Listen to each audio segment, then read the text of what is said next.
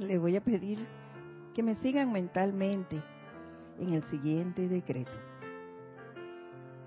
Amada presencia de Dios, yo soy, y santo ser crístico en mí, en el nombre de Jesucristo ascendido, cubran, cubran, cubran todos los errores en mí y en mi prójimo con el centellante manto dorado del silencio misericordioso. Coloquen los suaves pliegues de este manto sobre mis hombros y háganme entrar a la adoración de Dios revestido con el manto del gran silencio. Cuando en mi servicio a la vida logre hacer el bien, que el suave manto del silencio modestamente envuelva dicho servicio. Cuando alcance la iluminación, la comprensión y la maestría, pónganme el manto del silencio para que el logro brille a través de mi aura para ayudar a otros. Conscientemente acepto esto hecho ahora mismo, por siempre sostenido poderosamente activo y siempre en expansión, hasta que todo esté enteramente libre y ascendido. Que así sea, amado yo soy. El 15.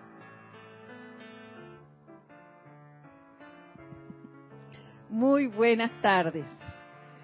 Sean todos ustedes bienvenidos a este su espacio, el camino a la ascensión. La presencia de Dios yo soy en mí, saluda, reconoce y bendice a la victoriosa presencia en todos y cada uno de ustedes. Eh, mi nombre es Edith Córdoba para aquellos que no me conocen y estaré con ustedes compartiendo esta hora de clases. Y bueno, nos salimos de nuestro asombro al escudriñar un poquito más lo que es la llama violeta, su poder misericordioso, su aspecto misericordioso. Y he de comentarles que yo ahora me voy tranquila a casa. Mañana también, tranquilita, leo uh, algún tema de la enseñanza, pero sin, sin enfocarme en la próxima clase. Lo leo y ya. Eso lo hago martes y miércoles. El jueves empieza la cosa. ¿Qué será la clase del, del próximo lunes? ¿Qué tema será? Y un poco empiezo a hacer mis invocaciones, haciendo ese llamado, de, pidiendo la orientación sobre el tema para poder leerlo. Como yo les he dicho, es el maestro quien la, en parte, él es quien da la clase, pero como canal que se presta para eso, yo lo leo de todas formas. El tema no es necesariamente eso lo que sale. Por eso digo y lo sostengo, son los maestros los que dan la clase. Y yo, bueno, me, me puse el jueves y viernes, a, partir del viernes, empezaron a sucederme cosas. Todas relacionadas con este tema, pero yo insistía en que, ay, ese tema todo el mundo ha hablado de eso. Eso es como así, tan suavecito, que, que hablar de eso. ¿Qué voy a decir? ¿Ves? Porque uno se pone así. Y me encontré con situaciones que me obligaban a estar en silencio. ¿Ves? Eh, me percaté después que a veces el silencio no era tal, era solamente de los dientes hacia afuera, que no debe ser. Pero me di cuenta y eso me hace trabajar un poco más en eso. Incluso hoy en el camino, todavía tenía algo. Eh, dejé que una ranudita por ahí abierta y se metió el gusanito ese, dije, ¿de verdad será ese el tema? y me tocó un taxista, porque vine en, taxi. ¡Wow! Desde que me senté con decirles que se me quedó el paraguas, hoy cayó un torrencial muy fuerte en la ciudad. Se me quedó el paraguas en la casa. Y cuando me senté en el taxi dije, ¡ay, se me quedó el paraguas! ¿Saben lo que dijo el Señor? Ni siquiera hable de paraguas. todo el que habla de paraguas aquí, yo lo bajo. Porque eh, eso de que llueve, a mí no me gusta que llueva, se moja todo el, entran con esos paraguas, me mojan todo el carro. Y yo, wow, cuánta irreverencia para con todos. Así que lo único que yo dije, porque ahora puesto que hay tranques aquí y tranques por allá, y venía así, y lo único que le dije al Señor fue, no sé, Señor, a mí me parece, yo voy para, le dije, yo voy a un, eh, una cita que tengo con Dios. Eso fue lo que le dije. Así que yo sé que los caminos se me van a abrir y a usted también. Y después que dije eso, guardé silencio y empecé a usar la llama violeta para todos esos electrones discordantes que habían salido allí y que envolvieran a este señor envolvieran a mí, que toda es, todos esos electrones míos en esa situación se transmutaran. ¿Ves? Y como era misericordioso, decidí callar. Y efectivamente, el Señor no dijo más nada hasta cuando entramos aquí cerca, que me preguntó, ¿por dónde es que es? Con un vocerrón. Lo dirigí hasta aquí y listo. No hubo intercambio de palabras. Pero allí, una vez más, se manifestó el, la misericordia que el silencio nos trae y que muchas veces nosotros no sabemos cómo la importancia del mismo. Y cada acto que, que he recordado en cuanto a silencio, así lo dice. Y yo me, hasta incluso Roberto me di cuenta que Jorge insistía mucho en eso del silencio. y recordé que cuando entrábamos al salón de clases o a un ceremonial, él insistía en el silencio. Y muchas veces se dieron grandes clases sobre ese tema, cuando algunos de, de nuestros hermanos, que a pesar de ser estudiantes de la luz, se les olvidaba y se les olvida que cuando uno va a un ceremonial o a una clase y los demás están meditando, tú debes guardar silencio. ¿Y qué hacemos? Entonces, en ese momento cuando llegamos, es que vamos a buscar la cartera para sacar el uriel, se nos caen las llaves, hacemos ruido, se nos ocurre buscar una pastilla y abrir el papelito y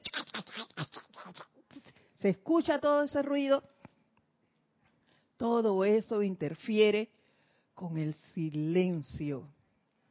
Así que hay que ver y poner atención a cómo procedemos y darle mucha más importancia al silencio.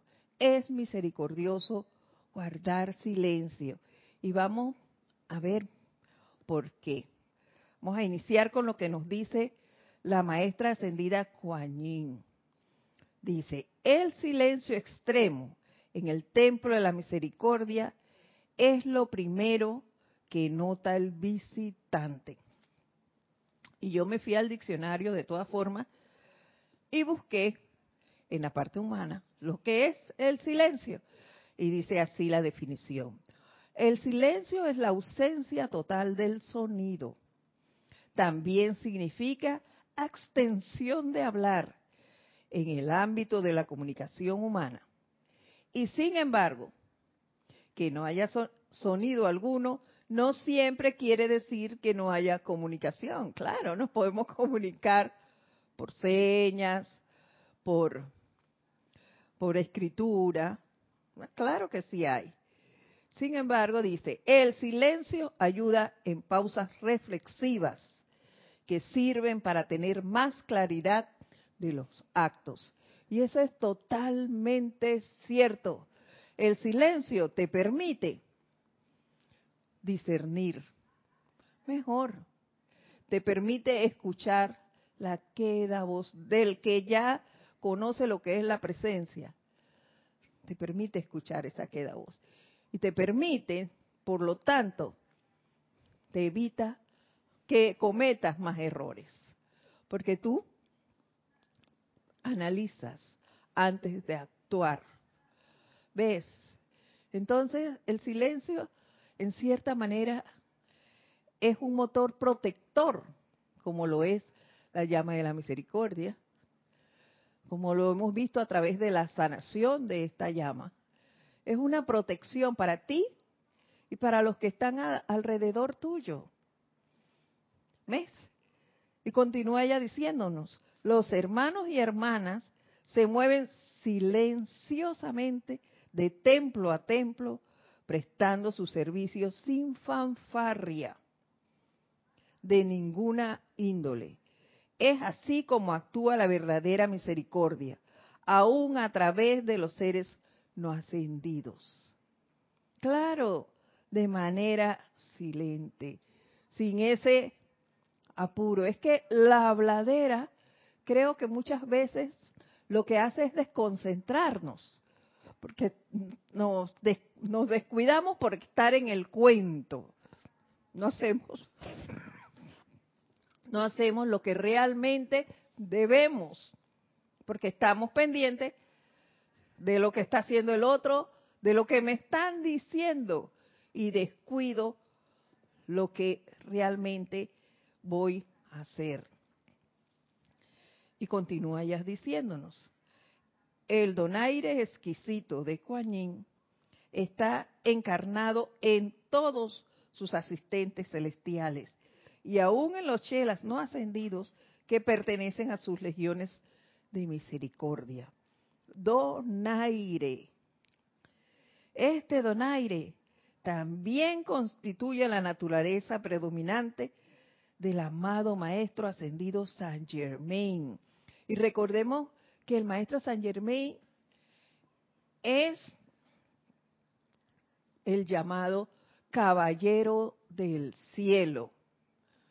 Claro, porque se maneja con ese donaire que también caracteriza a la maestra ascendida Kuan Yin. Y también busqué la definición de donaire. Y miren, dice, característica de la persona que habla y escribe con gracia, habilidad y discreción. Este término hace alusión a una gracia, garbo, moderación, sensatez, chispa, agudiza y la afabilidad en lo que se dice, gentileza, galantería, soltura, gallardía y habilidad airosa del cuerpo en andar, bailar o moverse.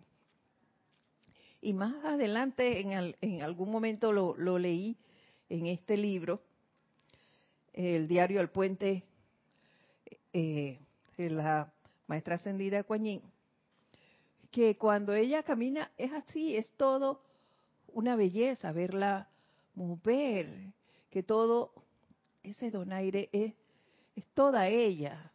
Entonces, yo me imaginaba cómo se manejaba el maestro ascendido San Germain y la madre Kuan con esa misericordia, con esa bondad.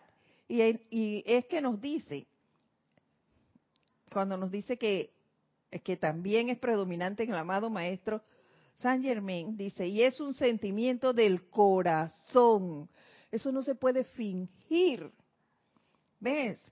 No una expresión superficial de bondad y amor.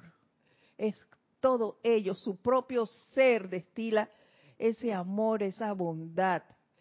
esa misericordia para con todo el prójimo.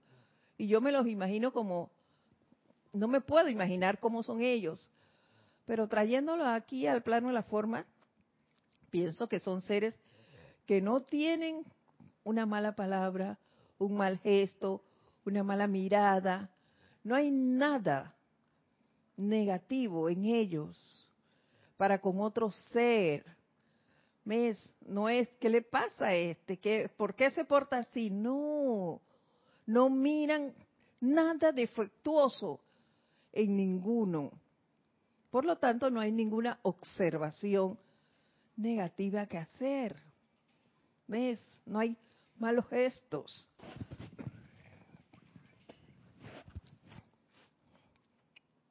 ¿Sí? Una pequeña acotación solamente. Ese tema del silencio pareciera algo sencillo y simple y simple de aplicar, pero a la hora, como quien dice, a la hora de la verdad, de los mamey, de verdad, cuando verdaderamente importa, nos cuesta mucho porque estamos tremendamente mal habituados. Ahora mismo la naturaleza propia de la personalidad es el escándalo. Es el escándalo. Entonces, tenemos que acostumbrar y habituarnos a hacer silencio, porque de, no existe forma alguna, yo no veo en mi discernimiento forma alguna, alguna de llegar al, llamado gran silencio, a la pequeña y queda voz, que por eso se le llama, porque está introducida, está inmersa en un gran silencio, si todo tu entorno es escandaloso. Entonces, ¿de qué manera podemos nosotros lograr el contacto con esa presencia de Dios si mentalmente andamos pensando cualquier cantidad de disparate. Eso es escándalo. Porque a todo esto nos damos del tupé de decir, ah, bueno, pero es que a mí me enseñaron la disciplina del silencio. Pero el silencio forzado no sirve de nada. Porque mentalmente puedes estar disparatando, disparatadamente pensando cualquier cantidad de, de disparatadas. Emocionalmente ni hablar. Los sentimientos disparados y tienes la boca cerrada y estás haciendo silencio pero ese silencio es forzado, ese silencio no vale. Porque de nada vale eso si realmente tus sentimientos están recordándote o, los sentimientos no están conforme al amor de Dios, sino que por el contrario, el sentimiento está emanando odio, odio hacia otra persona, rencor, resentimiento, aflicción, lo que quiera. Eso es escándalo. Y hasta más, y hasta más escándalo que propiamente el mismo escándalo audible. Así es, Roberto, gracias. ¿Por qué? Porque como tú lo dices, estamos acostumbrados a no callarnos, a que forzosamente tenemos que decir algo sobre el tema que estén dando. Y muchas veces eh, nos hemos encontrado con personas que estamos conversando con alguien y se tiene que inmiscuir en la conversación, porque es menester que diga algo, no me puedo quedar callado si estoy escuchando eso, tengo que participar. Entonces, así actuamos en este plano. Necesitamos estar hablando siempre. Y se los digo por experiencia propia, cuando, cuando yo era estudiante universitaria, les comento que yo cogía una materia siempre en la noche, siendo estudiante diurna, porque pertenecía a grupos políticos. Y si yo llegaba a la casa tarde, y ya estaban los demás descansando, ¿qué hacía yo mientras comía? Yo ponía el televisor para estar escuchando una voz, porque es tal la costumbre que tenemos de estar hablando que no lo controlamos, no lo controlamos. Y en este país, como les comenté lo del señor del taxi, eh, los señores conductores tienen eso como parte de su servicio. Tú no puedes tomar un taxi y venir en silencio. Ellos siempre tienen un tema de conversación a flor de piel y son como, como sucursales de los medios de comunicación. Siempre te comentan la noticia del día.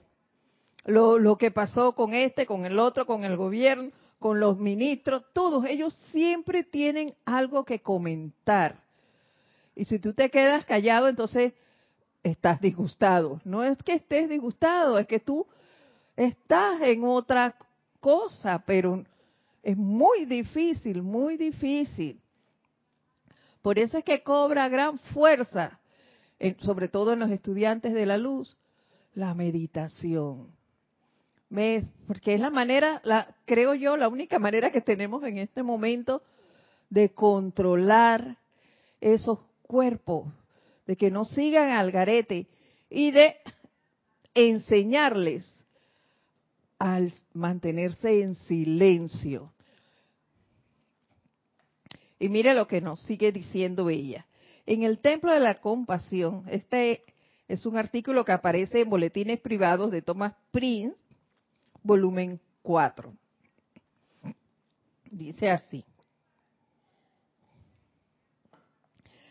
Todos los chelas aprenden la paciencia en los templos de la compasión. Todos los chelas aprenden la paciencia.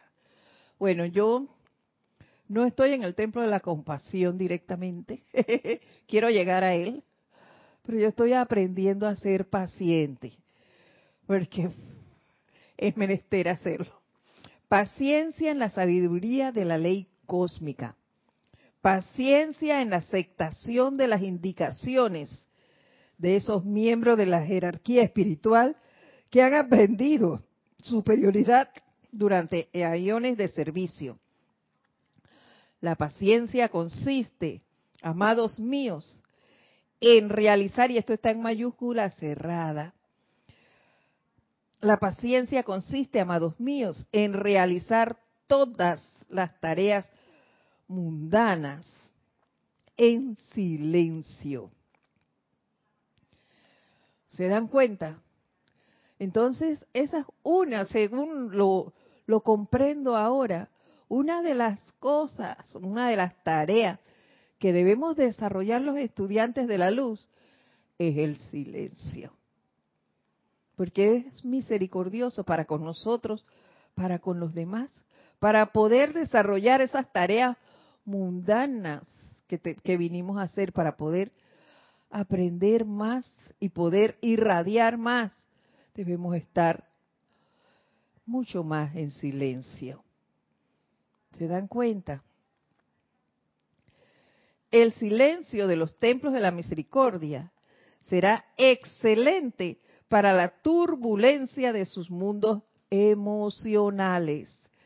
Ya saben dónde podemos pedir, ir en las noches, a estudiar allí en los templos de la misericordia y compasión, a aprender a callar nuestros cuerpos, nuestros mundos emocionales. ¿Ves? Porque en verdad que nuestro mundo emocional muchas veces es una turbulencia incontrolable. Por eso es que es tan necesario que meditemos no una vez al día y por cinco minutos, la mayor cantidad de veces que podamos. Yo recuerdo una vez que, no sé ni por qué situación fue, que yo hablaba eso con Jorge y él me decía, en, tu lugar de servicio no hay baño. Y que sí. Bueno, métete cinco minutos en el baño. Esa fue una vez que yo creo que nada más estaba meditando una vez al día o algo así. Y él dice, no, métete en el baño. Cinco minutos. Allí te relajas, meditas ahí un poquito y sales renovada. Así es. Hay que buscar el medio. Yo sé de personas que, que ay, yo no puedo meditar en mi casa porque hay mucha gente, porque hey, está el baño, están los parques. En los parques uno puede meditar. Mientras los niños juegan, tú meditas allí silentemente. Y qué rico es meditar bajo los árboles. Allí en el Parque Omar se medita bien rico hagan la prueba bajo un árbol para que ustedes vean que se disfruta mucho. Dice, la totalidad de nuestros servicios después, desde el de las amables hermanas, el de los servicios de, en los templos de la misericordia y compasión.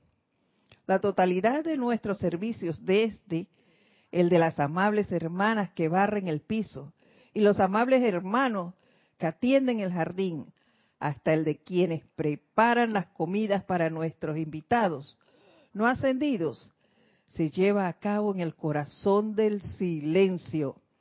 Si bien no se trata del silencio de la frustración, que es el que tú hablabas, Roberto, se llama silencio de frustración, que es el que tú te callas, que por, por no decir nada, por no ser el, chocante que va a, decir cualquier cosa, porque no quieres que la gente se enteren cómo eres.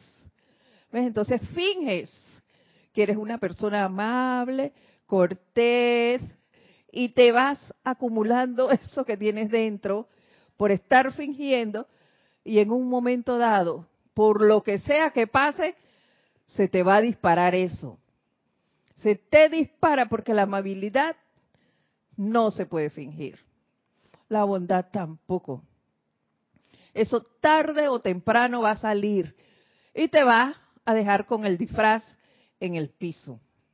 Eso va a ser así. Así que es mejor que aprendamos a decir bien y por eso me acordaba de la clase de Kira del miércoles. No recuerdo el ejemplo, pero sí sé que ella nos los decía. A veces decimos que estamos, estamos contentos, pero nuestro reflejo, el rostro, refleja otra cosa. Nos dice que estamos disgustados. ¿Ve? ¿Por qué? Porque es una frustración. El silencio de la frustración es ese. Fingir que somos una cosa cuando en realidad somos otra. Estamos pensando y sintiendo totalmente diferente a lo que estamos ejecutando. Es el silencio de la frustración. Tenemos que tener, deberíamos tener mucho cuidado en nuestro andar por ese motivo. Aquí lo que nos hacen el llamado es a la pureza, a la purificación de nuestros cuerpos, que sintamos, pensemos y actuemos de una sola manera. Si no, va a salir esa frustración de la que nos habla la maestra ascendida Kuan Yin. Oh amados míos, ese no es verdadero silencio, no es más que el embotellamiento de toda índole de conciencia emocional, mental, etérica y cerebral externa, pensamientos y sentimientos que de manera tan segura como que ustedes están vivos, romperán sus amarras. ¿Se dan cuenta? Partiendo al caos de la confusión vomitada por la humanidad que no sabe hacia dónde volverse. ¿Se dan cuenta? Eso es lo que va a salir si fingimos que somos amables, que somos corteses. No, Señor, eso no se puede fingir, eso tiene que salir del corazón. Hay que aprender a amar, a ser misericordioso con todos los que tenemos alrededor, para que entonces nuestros cuerpos emocional y mental también se manejen de la misma manera y no nos dejen con el disfraz en el piso y viendo allí que, oye, por eso que la gente dice, a veces por una tontera que le dicen a alguien y este vomita todo su, su enojo y demás, pero ¿qué le pasó?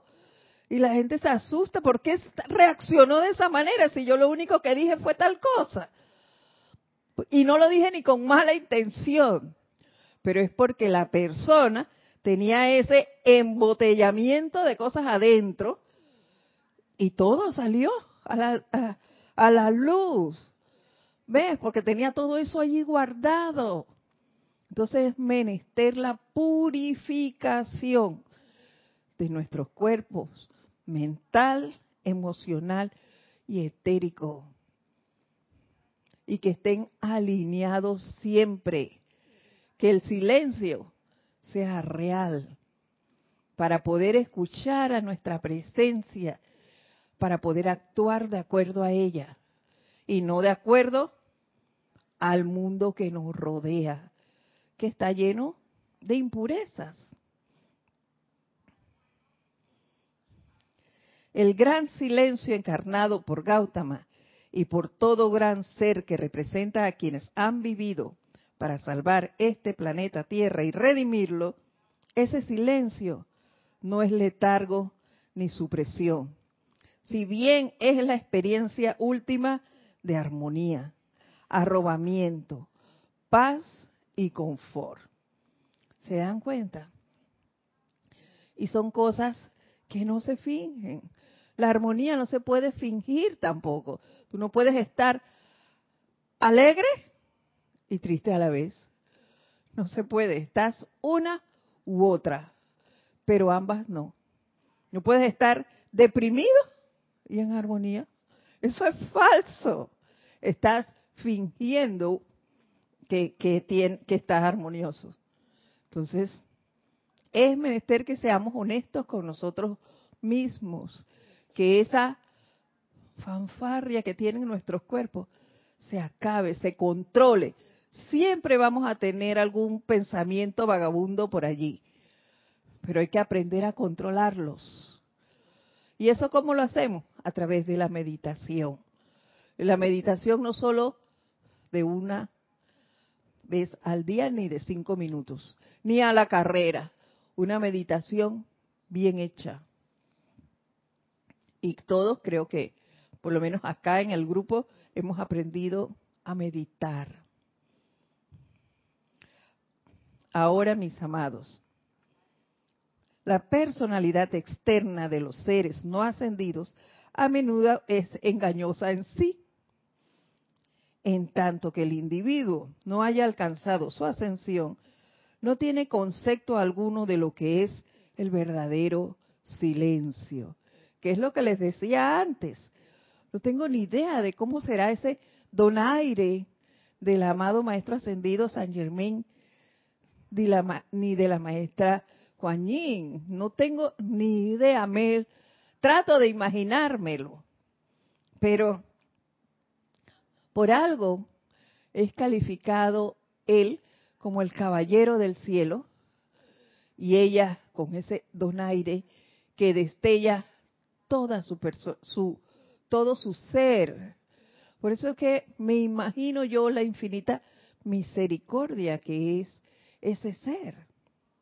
Dice, todos sus pensamientos podrán confirmar un deseo de ser silencioso, erigiendo una expresión de egoísmo que a la larga se manifestará de manera que todos los que corren puedan leerlo.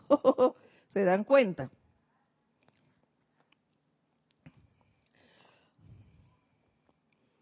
¿O no? El silencio del labio apretado de la zeta que realiza su servicio, huyendo con emociones inexpresadas y descontroladas, conducirá a retrasos en el sendero espiritual.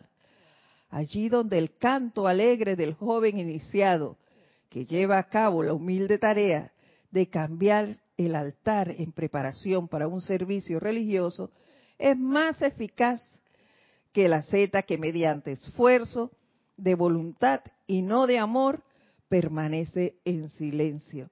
Lo que le digo, no se puede fingir. Por eso una de las características de este templo es, nada se hace obligado. Si tú quieres, barres, si quieres, trapeas, si quieres, vienes, si no quieres, no vienes. Todo es voluntario. Nada es a la fuerza. ¿Ves? todo lo que se hace es con alegría.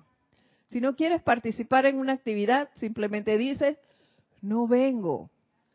Pero cuando vienes, los disfrutas al máximo. Aunque yo creo que aquí no hay uno que no disfrute el venir. ¿Ves? Todos disfrutamos estar aquí, pero es por, por el tipo de convivencia, porque hay pureza, en eso. Nosotros disfrutamos el estar aquí. Y la tarea que tú decides hacer, si quieres hacerla, la haces con gozo. ¿Ves? A mí me agrada mucho un vecino que, que tengo en casa porque Ese señor todo lo hace cantando. Y ni siquiera se sabe las letras de las canciones, les comento. Pero él coge el ritmo de una y le pone la letra de otra. Pero siempre está feliz. Y, y es una persona así, cortés, con todos, cariñoso. Entonces pienso que es esto. Él disfruta lo que hace, lo hace con alegría.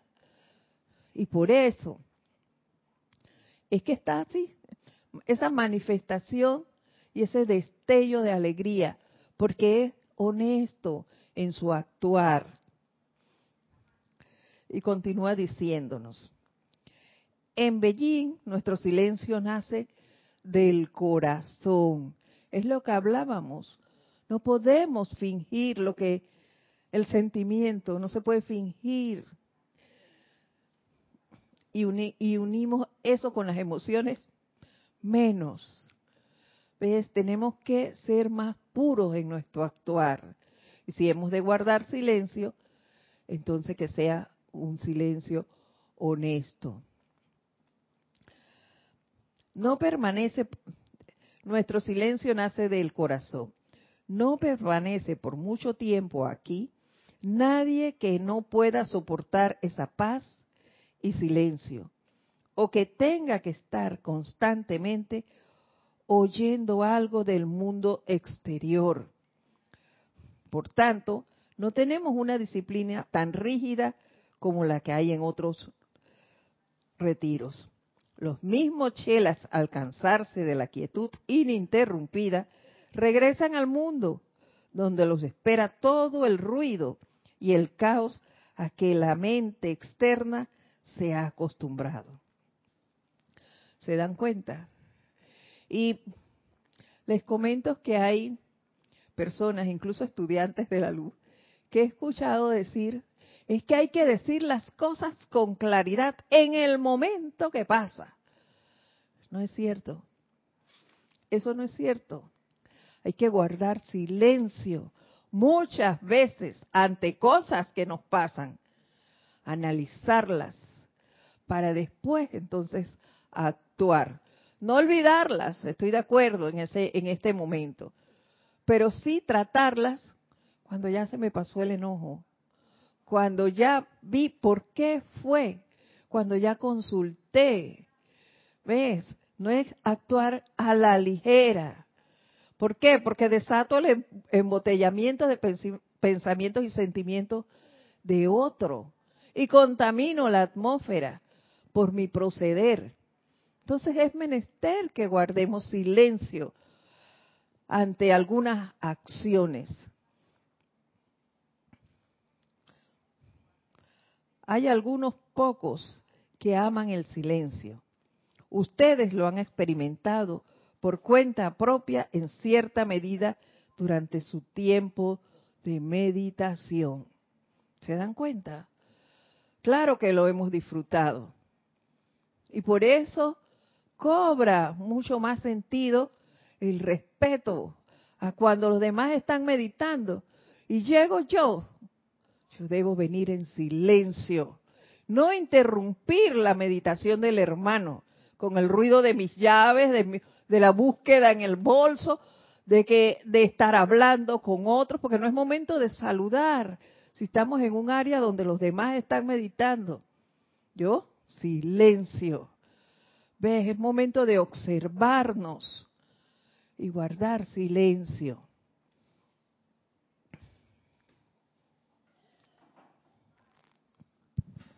Una pequeña acotación.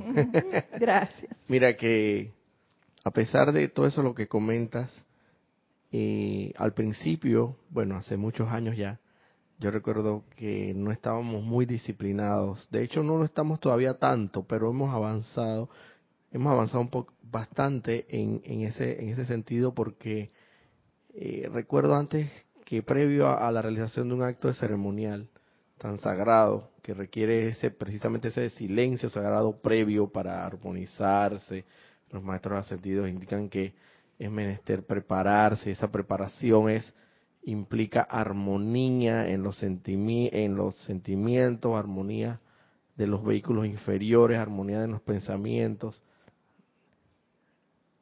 Y recuerdo que en un tiempo, por así decir, no sé hace cuántos años, era, era como tan normal que previo a un ceremonial entrara la gente ahí, los que iban a asistir al, acto de ceremonia y, y, te hablaban, te interrumpían la meditación, eh, como decías tú al principio, esto agarraban una pastilla o un, un, un confite que le llaman en otros lugares, creo que aquí en Panamá, esto, y, hacían todo el escándalo y sin ningún tipo de reparo y, y un acto tan sagrado que es un ceremonial, pero, pero he venido observando que eso se ha ido mejorando bastante porque eh, de tanto insistir, gracias a Dios, gracias Padre, eh, ya hoy día siento que, respetamos bastante el silencio.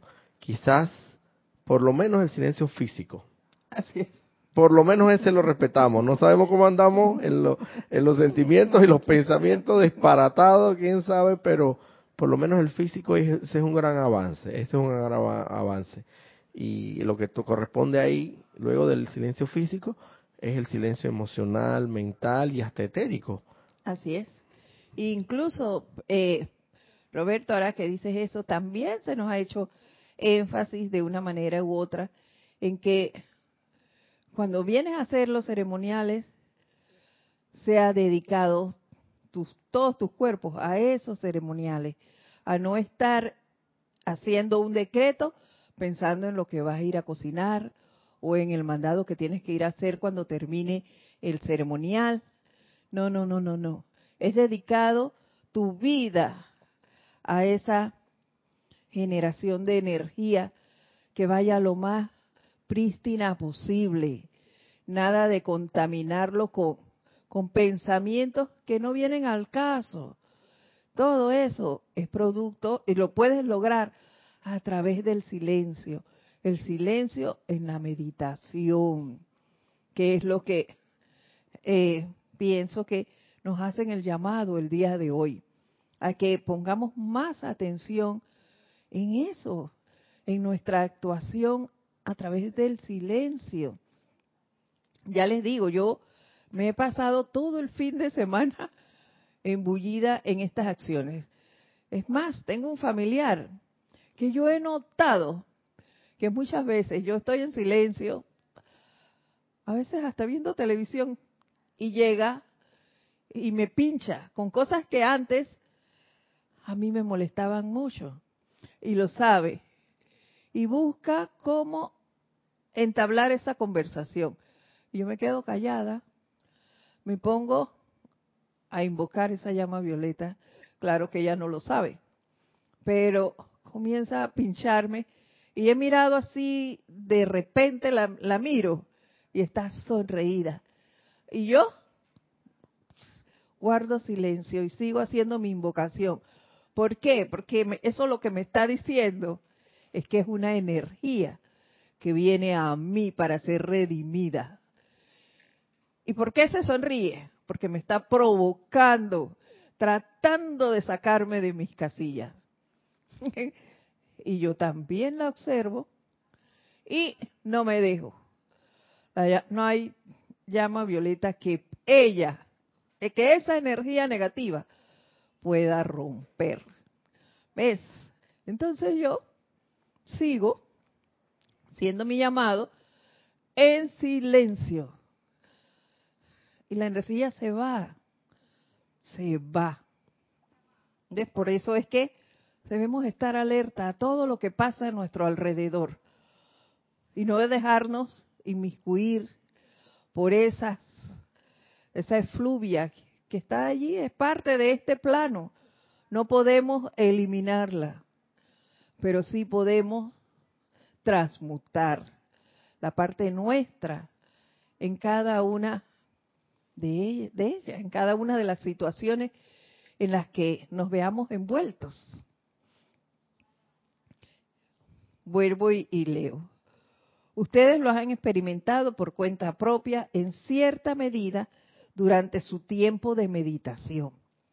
lo han conocido cuando han ido a algún lago tranquilo en que se reflejaba la belleza, paz de la naturaleza y disfrutaron de la radiación del gran Deva que lo custodiaba, su Dios, su Maestro ascendido y los amigos angélicos. Pero, ¿acaso esas experiencias del gran silencio de tal manera los ha influenciado y se ha convertido en parte de ustedes, que quiera que se encuentren en circunstancias extenuantes, éstas no los llevarán a romper ese silencio con toda índole de autojustificación? Claro que la provocación que les acabo de decir. Estamos expuestos a esas provocaciones muchas veces. Pero como ya estamos acostumbrados, bueno, por lo menos yo, a meditar, me es más fácil controlar. Entonces no es que viene y claro que lo justificó ella, pero ¿por qué me estás provocando? Eso es facilito decirlo. ¿Por qué actúas así? Y plácata, ya ganó la energía esa negativa. Entonces, no.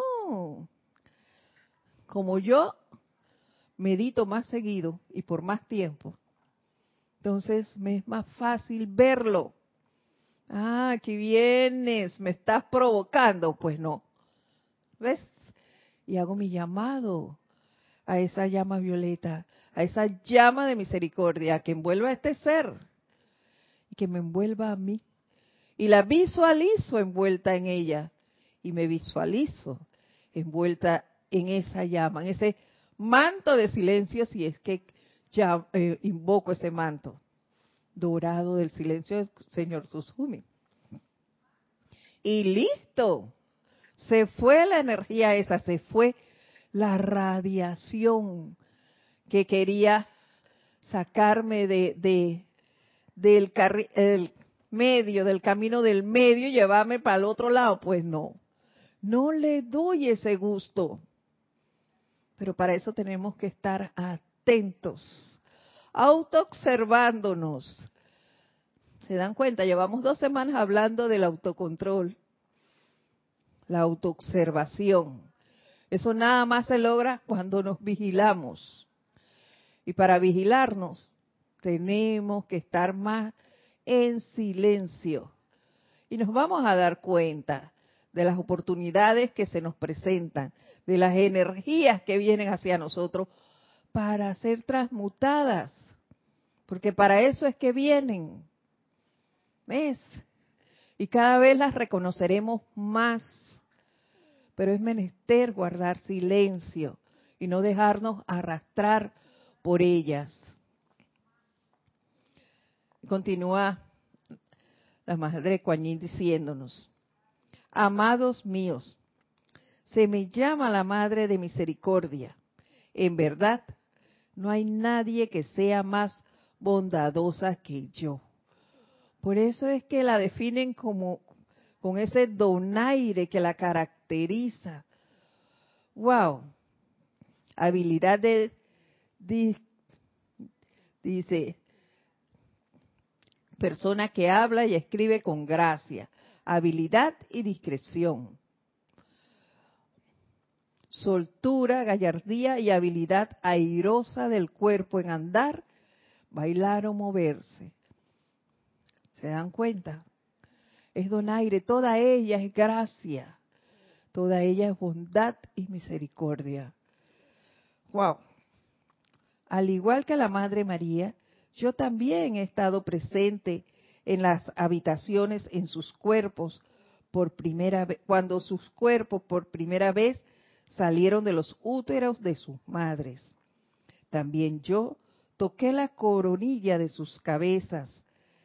También yo los bendije, no solo en esta encarnación, sino en todas las encarnaciones desde que he sido apartada de los pueblos de la tierra por el maya de la creación humana, orando con toda la misericordia y compasión de mi corazón, que todos y cada uno de ustedes pueda realizar su plan divino respectivo.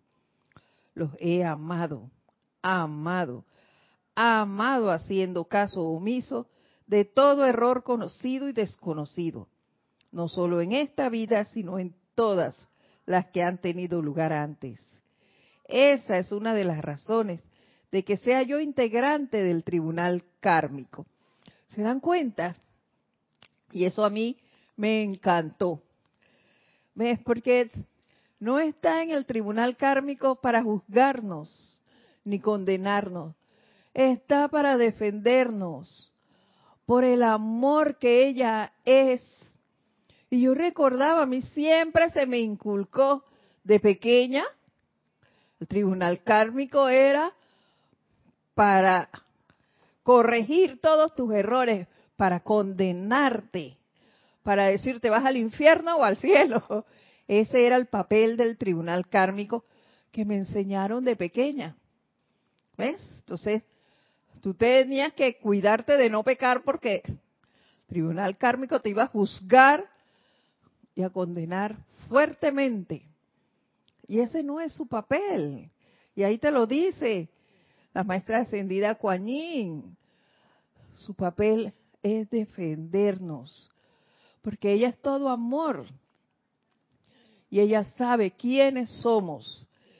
Y nos los dice aquí, dice, porque en ese gran augusto cuerpo impersonal se me permite en calidad de miembro, como miembro del tribunal kármico, alegar el caso suyo y hacerlo una y otra vez, conociendo la belleza, la fortaleza, la disposición a servir que hay en sus benditos corazones palpitantes. ¿Se dan cuenta? Ella no ve la parte negativa en nosotros.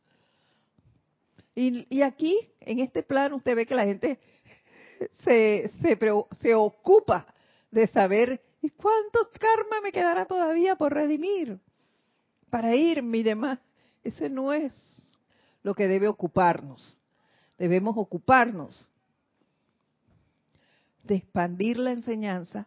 Debemos ocuparnos de actuar de la mejor manera posible, de ser misericordiosos con nuestros hermanos, de irradiar confort, las cualidades del Padre. Ese es nuestro papel aquí. No ver qué cantidad de karma tenemos. Tratar de que esa belleza, la fortaleza y la disposición a servir sea lo que prevalezca en nosotros. ¿Ves? Darle herramientas al tribunal kármico para que vean esas cualidades al momento de llegar allí y que no tengamos que volver a reencarnar. ¿Ves? Que demos un paso más adelante. ¿Y cómo logramos eso? De momento, cultivando más el silencio. ¿Ves? Meditando más.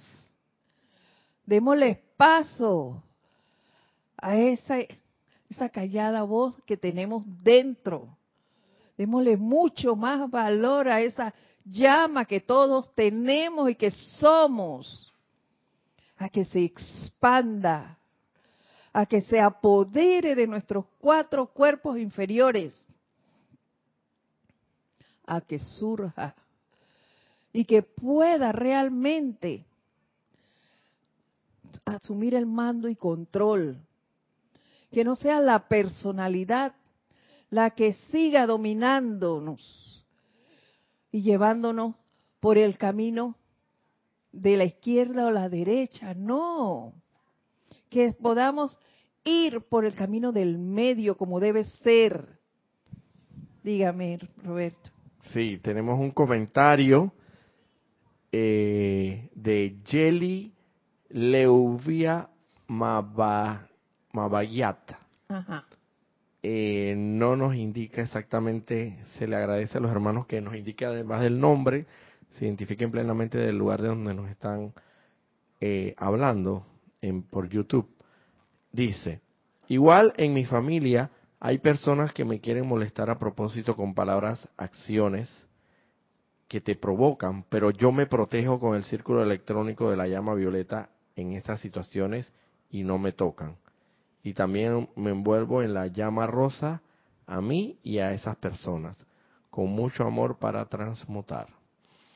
Aristides Robles, desde Arraiján, si no me equivoco. ¿Me dijiste el nombre anterior, perdón? Es un poco complicado, dice Jelly. Jelly. Jelly Leuvilla. Ok, gracias por tu comentario, Jelly. Dice, Aristides. Aristides Robles dice, el juicio del tribunal kármico es siempre temperado con misericordia. Así es, Aristides. Pero de pequeña a mí se me decía que era para juzgarnos. Y Jelly nos aclara que dice, soy Lourdes de Perú. Ay, Lourdes. Muchas gracias. Muchas gracias por la aclaración. Bendiciones a ambos y gracias por sus comentarios. Sí, Aristides, así me decían de pequeña que era para juzgarnos y condenarnos y que era el tribunal kármico el que decidía si ibas al cielo o ibas al infierno. Mira cómo, cómo transversaban las cosas. Pero bueno, gracias Padre, hemos llegado a este punto, hemos conocido más del tribunal kármico y ahora sabemos el papel de la maestra ascendida Kuan dentro de ese tribunal. ¿Ves?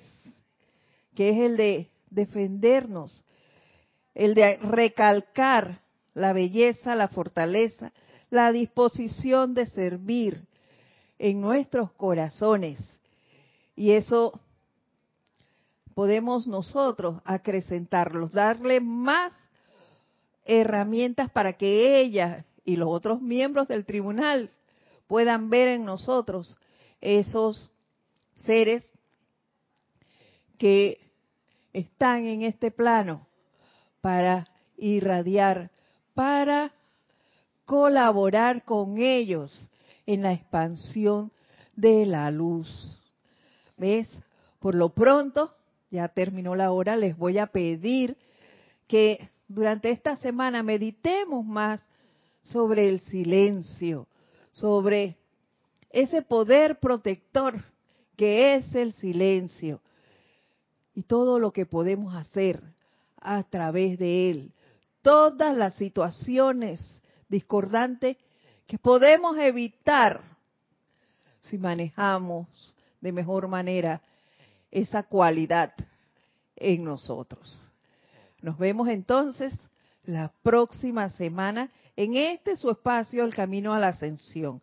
Mi nombre es Edith Córdoba. Gracias Roberto por tu servicio amoroso. Nos vemos la próxima semana. Mil bendiciones para todos. Gracias.